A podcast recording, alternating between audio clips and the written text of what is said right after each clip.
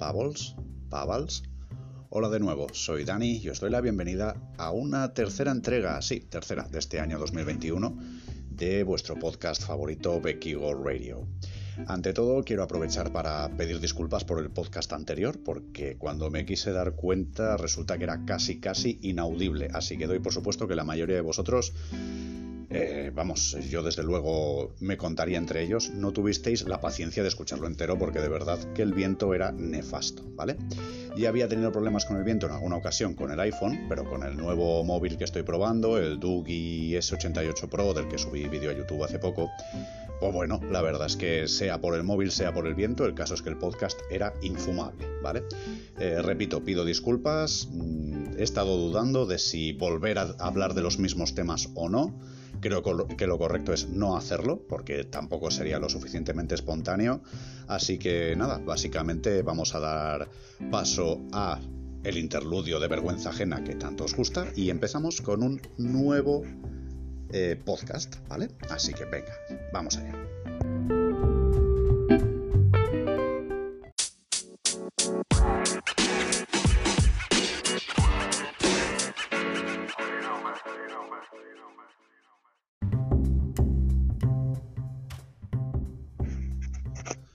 Pues mira, no, no ha dado tanta vergüenza ajena como me esperaba. La verdad es que estos rollos así hip hoperos y con un poco de, de scratch me molan bastante, me recuerdan a mis tiempos mozos. Bueno, sea como sea, pasamos ya a la primera sección del podcast, que ya sabéis que es la de algo random sobre mí. Y hoy os quiero hablar de una cosa que, bueno, la verdad es que me parece curiosa, porque es como la viva imagen de las vueltas que da la vida, ¿no? Y es que, por ejemplo, cuando alguien me pregunta qué es lo que he estudiado, qué, niveles de estudio tengo, pues bueno, os podría hablar de muchas cosas, pero realmente el título más superior que tengo es el título de eh, técnico superior en prevención de riesgos profesionales o prevención de riesgos laborales, un ciclo formativo de dos años. Y es bastante curioso porque realmente eh, bueno, como bien sabéis, en el 2008, qué viejos somos de nuevo, hubo una crisis bastante potente y yo en ese momento descubrí lo que era no tener trabajo, porque hasta ese momento era súper fácil. Yo recuerdo que te ibas a un par de TTs y podías elegir entre tres o cuatro trabajos y elegías, pues, mm, ahora que prefiero dinero, pues elijo este que pagan mejor, o elijo el otro que tiene un mejor horario o que me queda más cerca de casa. Pues bueno, de repente ese trabajo que, te sobraba, pues empezó a faltar y no, no había manera de trabajar. Y es cuando decidí que habría que estudiar algo, tomárselo como un trabajo, y es lo que hice. Y en ese caso elegí prevención de riesgos laborales no porque fuera mi supervocación, sino porque, jaja, tenía mucha salida, o eso me pensaba yo. Obviamente eso era algo mm, que era cierto antes de la crisis, sobre todo porque se necesitaban muchos prevencionistas para el tema de la construcción, pero como bien sabéis, la crisis de 2008 se llevó por delante a, bueno, pues a, a toda la burbuja inmobiliaria que había en España.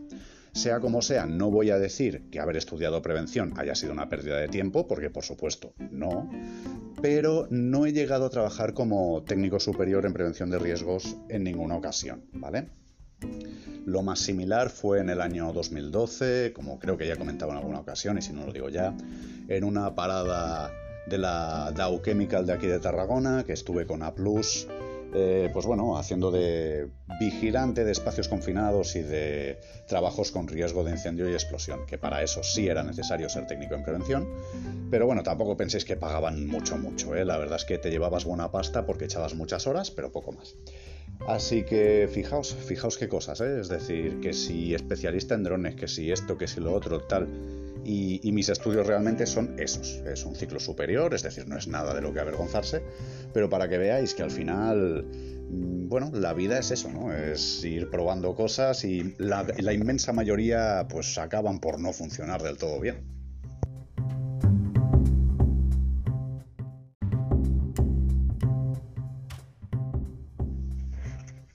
Llegamos ya a la sección de montaña y a pesar de que, bueno, eh, pues ya sabéis que al menos en Cataluña la situación de confinamiento municipal se alarga dos semanas más, lo han dicho hoy mismo. Y bueno, la verdad es que en mi caso pues me veo un pelín jodido por eso, pero eso no, no, quita que lo que voy a comentaros hoy pueda ser útil a los que sí que tenéis montaña en vuestro municipio o bueno, simple y llanamente para que lo sepáis de cara al futuro cuando las cosas pues mejoren un poquito, ¿no? Para lo cual creo que aún falta un poquillo, pero bueno, que no está mal. Y hoy quiero hablaros de un tema que creo que es bastante importante eh, para cuando vayamos a la montaña y es, eh, es un objeto llamado manta térmica. Las mantas térmicas son las típicas que se ven en las películas, aunque sepa muy mal decirlo, cuando tapan un cadáver. ¿Sabéis eso que es una cosa dobladita, que la desdoblan y es como si fuera un papel de plata que por un lado es plateado y por el otro dorado? Pues eso realmente es una manta térmica. Y esa manta térmica la verdad es que es súper barata y es una de estas cosas que siempre deberíamos llevar encima cuando, bueno, a ver si vas a comprar el pan, no, pero si vas por la montaña, sobre todo si sabes que puede que asumas riesgos, porque yo qué sé, eh, sea una excursión muy larga o se pueda complicar cualquier cosa o haya que asumir actividades que vayan más allá de caminar, la verdad es que es bastante recomendable. Eh, básicamente, lo que sí es súper importante es saber cómo funcionan estas dos caras porque esta manta térmica no solo puede protegerte de una hipotermia, sino de un golpe de calor. Pero sí es importante, repito, saber cómo funcionan, ¿vale? Básicamente hay que entender que la capa plateada lo que hace es eh, reflejar el calor, ¿vale? Por lo tanto, si partimos de ahí, mm, pues bueno, nos podemos encontrar con las dos situaciones que había dicho antes. Por ejemplo, si nos encontramos con una persona que tiene hipotermia, eh, o nosotros mismos notamos que tenemos mucho, mucho frío, a la hora de ponernos esa manta térmica, es importante que la capa plateada nos la pongamos hacia adentro, ¿vale? De tal manera que ese calor que genera nuestro propio cuerpo sea rebotado en la manta y nos sea devuelto. Eh, de la misma manera, pues bueno, actuaríamos al contrario, si en lugar de, de, hipotermia habláramos de un golpe de calor. ¿Taparíamos a la persona? Sí, sí, la taparíamos, aunque hubiera tenido un golpe de calor, aunque haga mucho calor, la taparíamos con la cara dorada para que los rayos solares sean reflejados por la capa plateada que está en el exterior. Así que ya os digo, esto es un concepto súper importante. Recordad, manta térmica es muy barata. Puedes comprar en Amazon o, en sitios, incluso en tiendas físicas. ¿eh? Puedes comprar mantas térmicas en el Decathlon, en centros deportivos. Es un ítem muy barato que merece la pena llevar encima porque te puede sacar de un apuro y ya os digo, sobre todo, recordad que el concepto es ese, la cara plateada hace rebotar el calor.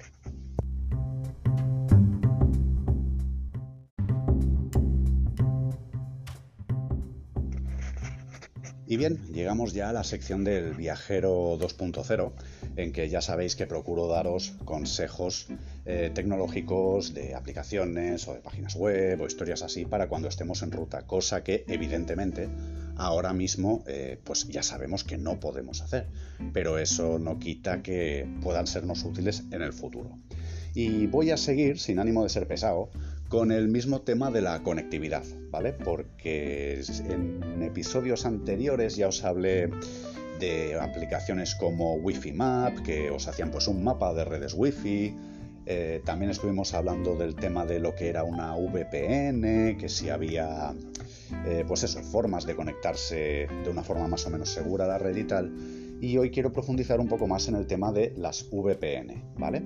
Eh, básicamente estas VPN o, redes virtuales lo que te permiten es proteger tu ordenador, eh, bueno, tu móvil, tu equipo, de, de ataques maliciosos o de, que intenten pescarte información con pop-ups, ventanas emergentes, historias de estas. En fin, no voy a aburriros mucho con todo este tema, pero sí os quiero hacer saber que recientemente he empezado a colaborar con una empresa especializada en VPN llamada Surfshark.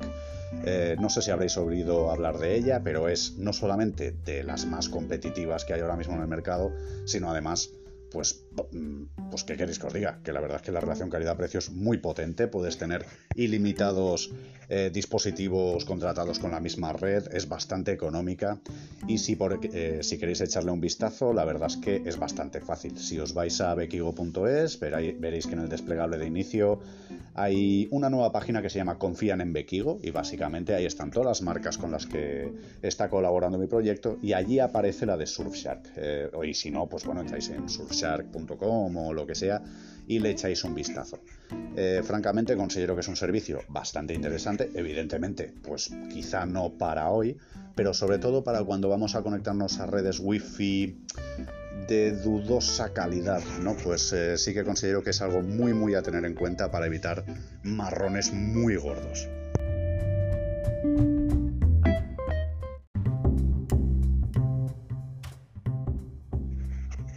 Y llegamos ya a la sección, una de mis secciones favoritas, ya lo sabéis, que es la de Semos lo que comemos, en la que intento pues explicaros de una forma más o menos sencillita conceptos que considero que puedan ser interesantes para vosotros sobre dietética y nutrición. Como siempre, ya sabéis, me obliga la ética. Eh, no tengo más remedio que deciros que no soy un especialista, no, no soy un profesional de la dietética ni de la nutrición. Simplemente soy una persona muy interesada en ello, lo cual hace que tenga conocimientos superiores a la media sobre todo este tipo de cosas, pero repito, no me convierte en un profesional. Así que si tuvieras cualquier tipo de dudas sobre dietética o nutrición, pues bueno, lo digo siempre y lo digo hoy también, como no puede ser de otro modo, dirígete a un o a una profesional, ¿vale? Una vez dicho esto, hoy quiero hablaros de un tema que está muy de moda y vamos a intentar profundizar un poquillo, que es todo el tema del ayuno intermitente. Empecemos por el principio. Eh, si nos preguntáramos qué diantres es el ayuno intermitente, pues bueno, Basta con saber un poco de español. Ayuno significa no comer e intermitente significa a veces sí, a veces no. Dicho de otra manera, el ayuno intermitente consiste en eh, pasar periodos de tiempo sin comer intercalados con periodos de tiempo en los que sí se come. Lo más habitual cuando se hace ayuno intermitente es lo que se conoce como el ayuno 16-8, o lo que es lo mismo, durante 16 horas al día no comer y durante 8 horas al día sí comer, ¿vale? aunque existen otras variables como es, por ejemplo, pues eh, durante seis días a la, a la, semana comer y un día entero no comer, o hacer historias así. También es verdad que, claro, hacer un día entero de ayuno, si bien es algo que te podrías plantear si quieres como desafío, no es algo que podrías hacer eh, pues en un día a día normal, que tengas que ir a trabajar y tengas que afrontar todos tus desafíos, porque, hombre, eh, ir por el mundo sin energías, pues te podría dar un bajón, te podrías marear, no, sería del todo recomendable, la verdad. Eh, sea como sea, pues ya te digo, quizá el ayuno intermitente más, más conocido y quizá el, entre comillas, más recomendable dentro de lo que sería todo esto sería el de 16-8 y es en el que vamos a profundizar.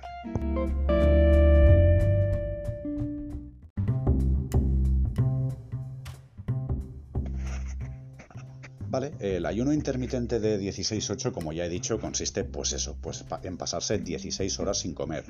Y tú podrías pensar, me cago en 10, eso es muchísimo. Hombre, a ver, sí, es bastante, sobre todo si durante esas 16 horas estás despierto, pero, ah, amigo, hay un truquillo, si dentro de, esas 16 horas te pasas, pues... 8, eh, por ejemplo, durmiendo, pues, ah, realmente solo es un ayuno de 8 horas.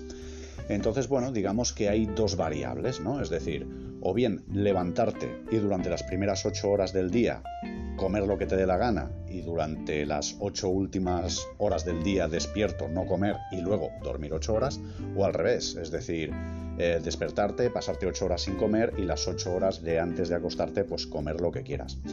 A ver, entendámonos, lo de comer lo que quieras mm, también tiene su qué, ¿vale? Es decir, sé que en el podcast anterior creo que fue el anterior, o, bueno, no sé, uno de los últimos, estuve hablando sobre el tema de los contadores de calorías. Francamente, creo que seguiría siendo recomendable, ¿vale? Porque en 8 horas, seamos sinceros, da tiempo a comer mucho, ¿vale? Y da tiempo a comer muchas calorías. De hecho, en una única comida diaria, depende de lo que comas, te podrías enchufar tres o cuatro, yo que sé, una pizza pequeñita ya son mil calorías. Es decir, como en una comida te comas una pizza mediana porque estés muerto de hambre, eh, una buena ración de patatas fritas y una Coca-Cola normal, igual te estás enchufando casi 2.000 calorías en una comida. Así que, ojo, ojo con eso de comer lo que se quiera. ¿eh? Lo que sí es interesante de todo el tema del ayuno es eh, porque, claro, llega un punto en que el organismo no, tiene más remedio que tirar de la autofagia, que ya hablamos de esto en otra ocasión, así que no me voy a enrollar mucho, pero básicamente consiste en, sí, eh, sé que sabéis griego, sé que sois muy cultos y que por lo tanto sabéis que autofagia significa comerse a uno mismo. Y en este caso no significa el tener tanta hambre como cortarse una mano y comérsela, sino el hecho de que el cuerpo consuma las propias grasas y las propias eh, proteínas que se producen con la descomposición de las células por su propia renovación para extraer energía y extraer nuevos tejidos. Eh, vale, básicamente dicho todo esto, que por supuesto, repito lo que he dicho al principio, si tenéis dudas podéis ir a un profesional, vosotros podríais preguntarme, o podríais preguntaros, mejor dicho, hasta qué punto es verdad, es tan maravilloso, es tan recomendable el tema del ayuno intermitente. A ver, francamente, em, yo creo que está bastante bien, que es una muy buena opción. No lo recomendaría, por ejemplo, si por lo que sea, por tu trabajo o por tu estilo de vida, que eres muy deportista, necesitas energía constantemente. Yo, por ejemplo, eh, pues bueno, no sé, los que me conocéis lo sabéis, soy una persona que hago bastante ejercicio y además extrañamente es una sola vez al día, es decir, que suele ser más. Por lo tanto, claro, yo eso de, por ejemplo, irme a dormir, levantarme y estarme ocho horas sin comer, uff, pues casi que tendría que hacer, dejar de hacer deporte. O, por ejemplo, lo mismo ocurriría con una persona, repito, que tenga un trabajo bastante físico. Pero si no es así, sí creo que sería bastante recomendable eh, y también os digo eh, que creo que las 16 horas de ayuno deberían ser las 8 de dormir y las 8 primeras, porque entonces es cuando vas a activar todo este sistema, todo este sistema metabólico. Ahora bien, repito, eh, plantéatelo solo si durante tus primeras 8 horas de actividad diaria no vas a necesitar prácticamente energía física. Si no, realmente te diría que te dejes de leches, que no, no hagas ayunos intermitentes ni historias y que como mucho, si, si quieres activar un poco el proceso de autofagia, lo cual de vez en cuando es positivo, pues en lugar de hacer un 16-8 te plantees hacer pues lo que habíamos dicho, pues igual no te digo un día a la semana, pero un día cada dos semanas, un día que tú sepas que no vas a tener ninguna exigencia física, pues hacer un día, si quieres decirlo así, sin ánimo de ponerse excesivamente friki, un día de purificación y decir, hoy no voy a hacer ejercicio, no voy a hacer actividad física de ningún tipo, pero es que tampoco voy a comer, hoy me lo voy a pasar vegetando como una planta. Pues bueno, vale, esa sería una opción quizá más adecuada a tu estilo de vida.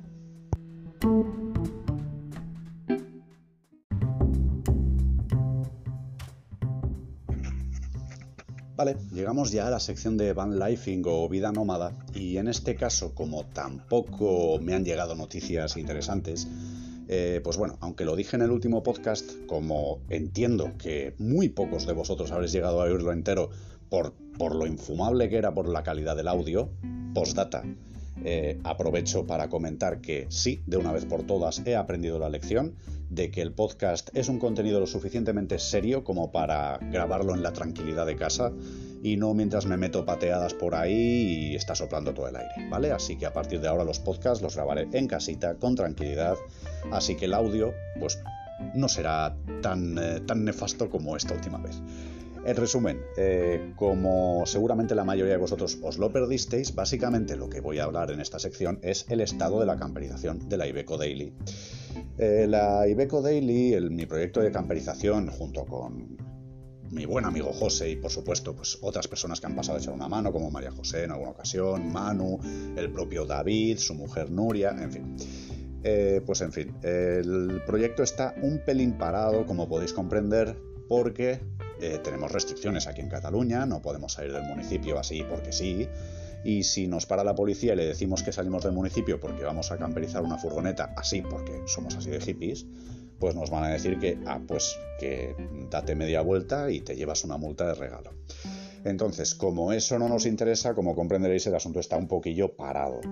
¿Qué os podemos decir? Pues bueno, así por hacer un resumen, podemos decir que el aislamiento está prácticamente listo, que la claraboya está instalada, que las ventanas están instaladas y que ha llegado todo el material eléctrico. ¿Hay algo instalado? No, no hay nada instalado, pero al menos el material eléctrico ha llegado desde Asturias de la mano de DSP Solar.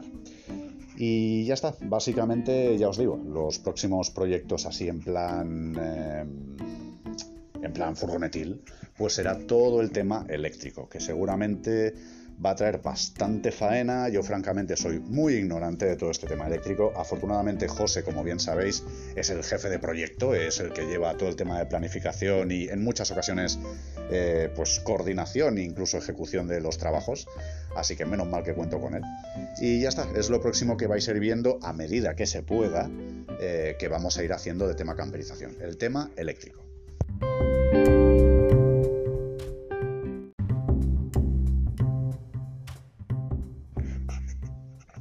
Vale, y llegamos ya a la sección de los drones eh, y bueno, básicamente podríamos hablar muchísimas cosas sobre todos los nuevos procedimientos de registro de operador y todas estas historias, pero bueno, básicamente, pues, ¿qué diantres? Os voy a soltar la chapa un poquillo de temas personales en cuanto al tema dronil, ¿vale?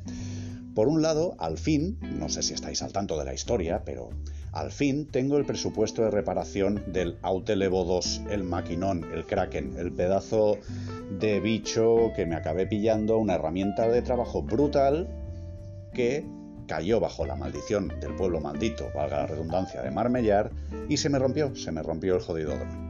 Quien quiera más detalles, pues oye, que pregunte. La verdad es que ya he contado en alguna ocasión cuál es la historia, cómo es que se rompió ese dron. El caso es que al fin, después de tres o cuatro meses, tengo respuesta, ¿vale? Por parte de toda esta gente de Autel Robotics. Al fin sabemos que, supuestamente, ha sido culpa mía, así que no lo cubre la garantía, y que ya tenemos un presupuesto de reparación. Eh, como no es elegante hablar de dinero, no voy a decir cuánto cuesta, pero bueno, mm, os podéis hacer una idea, mm, son unos cuantos centenares de euros, ¿vale? Eso por un lado, sea como sea, me toca las narices tener que pagar tanta pasta, pero como comprenderéis, un pisapapeles de 2.000 euros, pues como que no, ¿vale? Eh, por otro lado, también estoy aprovechando para renovar todo mi arsenal, eh, ¿cómo diríamos? Ya no dronil, sino cinemático, si quieres decirlo de esta manera. Y nada, estoy empezando a deshacerme de cierto material. De hecho, he conseguido incluso em, deshacerme de mi primer dron cinemático, que era el Hub Sancino, que muy pocas personas han visto en persona, valga la redundancia. Creo que lo ha visto Víctor y, pues francamente, José y María José quizá lo han llegado a ver, pero no estoy ni siquiera ni siquiera seguro. Víctor seguro.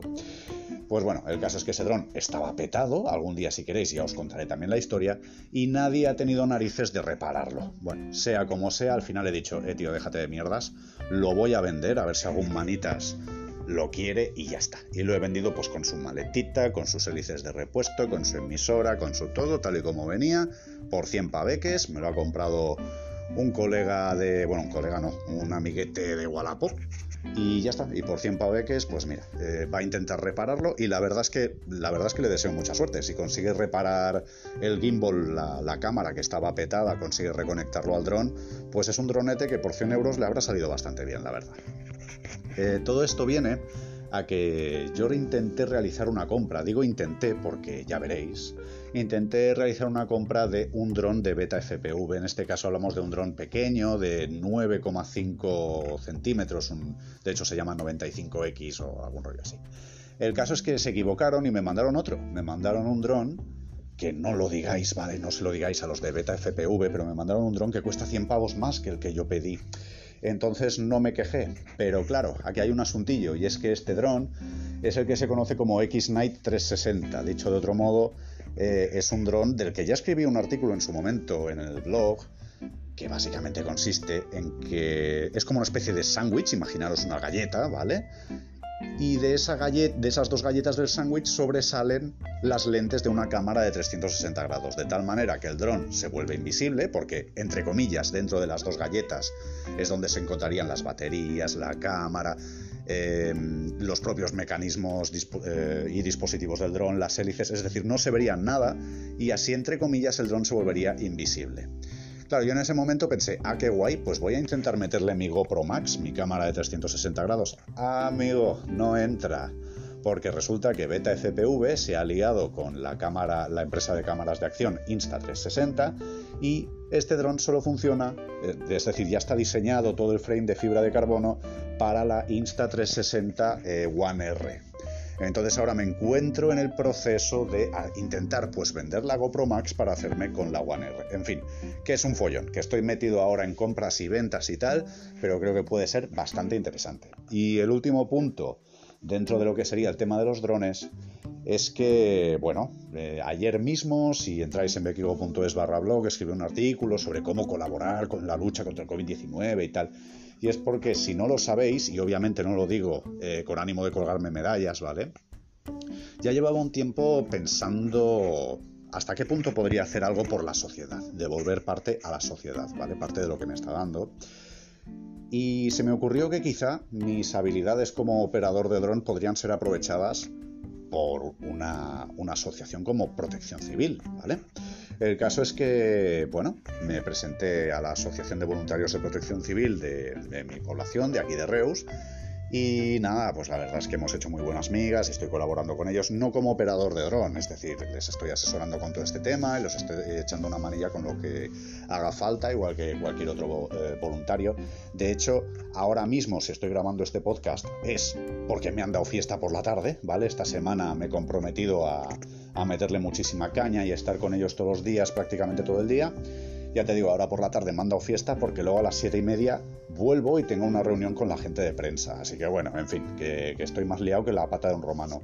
Aprovecho también para comentar, que lo dije también en el post de ayer eh, del blog, de bequigo.es barra blog, que si durante los próximos tiempos la creación de contenidos baja un poco el ritmo, porfa, no me lo tengáis en cuenta, porque, bueno, tened en cuenta que ahora mismo, entre comillas, estoy trabajando gratis, pero estoy trabajando en protección civil, ¿vale?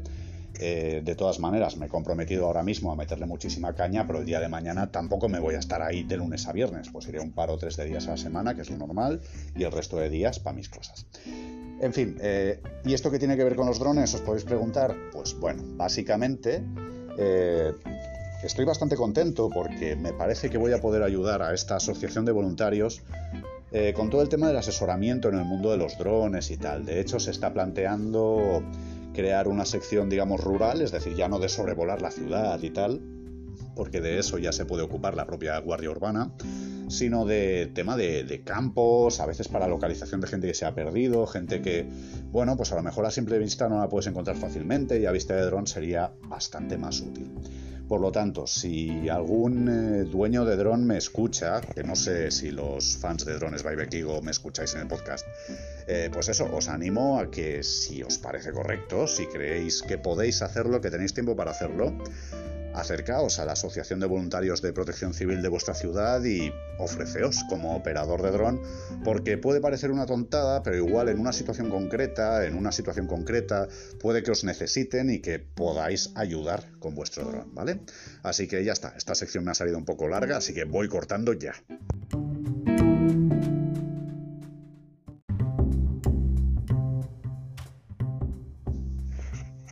Vale, llegamos ya al apartado corporativo y básicamente lo pasaré muy rapidito. Básicamente lo que sí puedo decir, que estoy bastante contento, es que al fin, después de, pues no llega un año, pues creo que, mira, lo, miré el otro día, si no me equivoco es el 18 de mayo, se subió el primer vídeo al canal de Drones by Bekigo, pues al fin, este domingo pasado alcanzamos la cifra mágica de los mil seguidores, ¿vale? De hecho, si entráis en el canal de Drones by Bekigo en YouTube, veréis que, veréis que el último vídeo es precisamente eso, ¿no? Pues un vídeo de agradecimiento por haber llegado a los mil seguidores y también se presenta un sorteo eh, para la iniciación al FPV, ¿vale? Podría haber dicho esto en la sección de drones, sí, lo podría haber dicho en la sección de drones, pero mira, sea como sea, lo digo en el corto. Eh, si por lo que sea alguno de vosotros os interesa meteros en el mundillo de los drones acrobáticos, echad un vistazo a ese vídeo, al último vídeo del canal de YouTube de Drones by Bekigo, porque ahí se explica un poquillo cómo participar en el sorteo, veréis que es bastante fácil, básicamente es ser seguidor del canal en YouTube, ser seguidor del canal en Twitch y dejar un comentario en ese vídeo de YouTube con vuestro nombre de usuario en Twitch, ¿vale? Básicamente es eso. Eh, por lo demás, en cuanto a tema corporativo, no tengo mucho más que añadir, así que me venga a la cabeza, no hay descuentos en la tienda ni hay más historias. Eh, bueno, sí que os podría decir, que también lo podría meter en el tema de los drones, pero bueno, que estoy empezando a trabajar en una especie de adaptación para el nivel 1 de formación de drones, el, de escenarios A1 y A3 dentro de la academia, ¿vale? Por si no lo sabéis, en bequigo.es barra academia pues hay una serie de cursillos que estoy preparando. De momento son muy pocos, pero es mi proyecto para este año 2021. Así que, ale, pasemos a otro tema.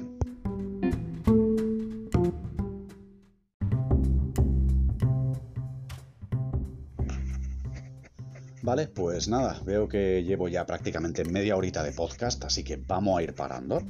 Eh, básicamente, como siempre, me queda daros las gracias por haber decidido pasar un ratillo escuchando este podcast. Os pido de nuevo disculpas por el podcast anterior, que sé que es infumable a nivel de, calidad de sonido. No volverá a ocurrir, lo prometo. No podéis ver que tengo los dedos cruzados. Eh, en fin, pues eso, que he aprendido la lección y vamos a intentar que el audio sea mínimamente bueno, ¿vale? Aunque sea grabado con un móvil, al menos que no sea en medio de un huracán, ¿vale? Eh, como siempre, espero que el podcast te haya entretenido mientras estabas paseando al perro, paseándote a ti mismo, haciendo tus mierdas domésticas o mierdas de cualquier otro tipo. Por lo demás, ya sabéis que podéis apoyar al proyecto Bequigo en las principales redes sociales. Hablamos de Facebook, Instagram y YouTube. Y también el, proyecto de Drones by Bequigo lo podéis apoyar si os parece bien en Facebook, Instagram y YouTube. Eh, por lo demás, ya sabéis que además el, proyecto de Drones by Bekigo tiene un canal de Twitch, que es donde se va a decir el ganador del sorteo y todos estos rollos. Y por último, si de verdad queréis colaborar con este humilde servidor, podéis hacerlo mediante la plataforma Patreon, ¿vale? En la web patreon.com barra bequigo y desde 3 paveques al mes podéis marcar la diferencia, ¿vale? Tiene toda una serie de ventajas el ser Patreon y tal, pero bueno, eso supongo que ya lo sabéis. Así que nada, poco más, gracias por haber llegado hasta aquí y pues nada, nos oímos en el siguiente podcast. Adiós.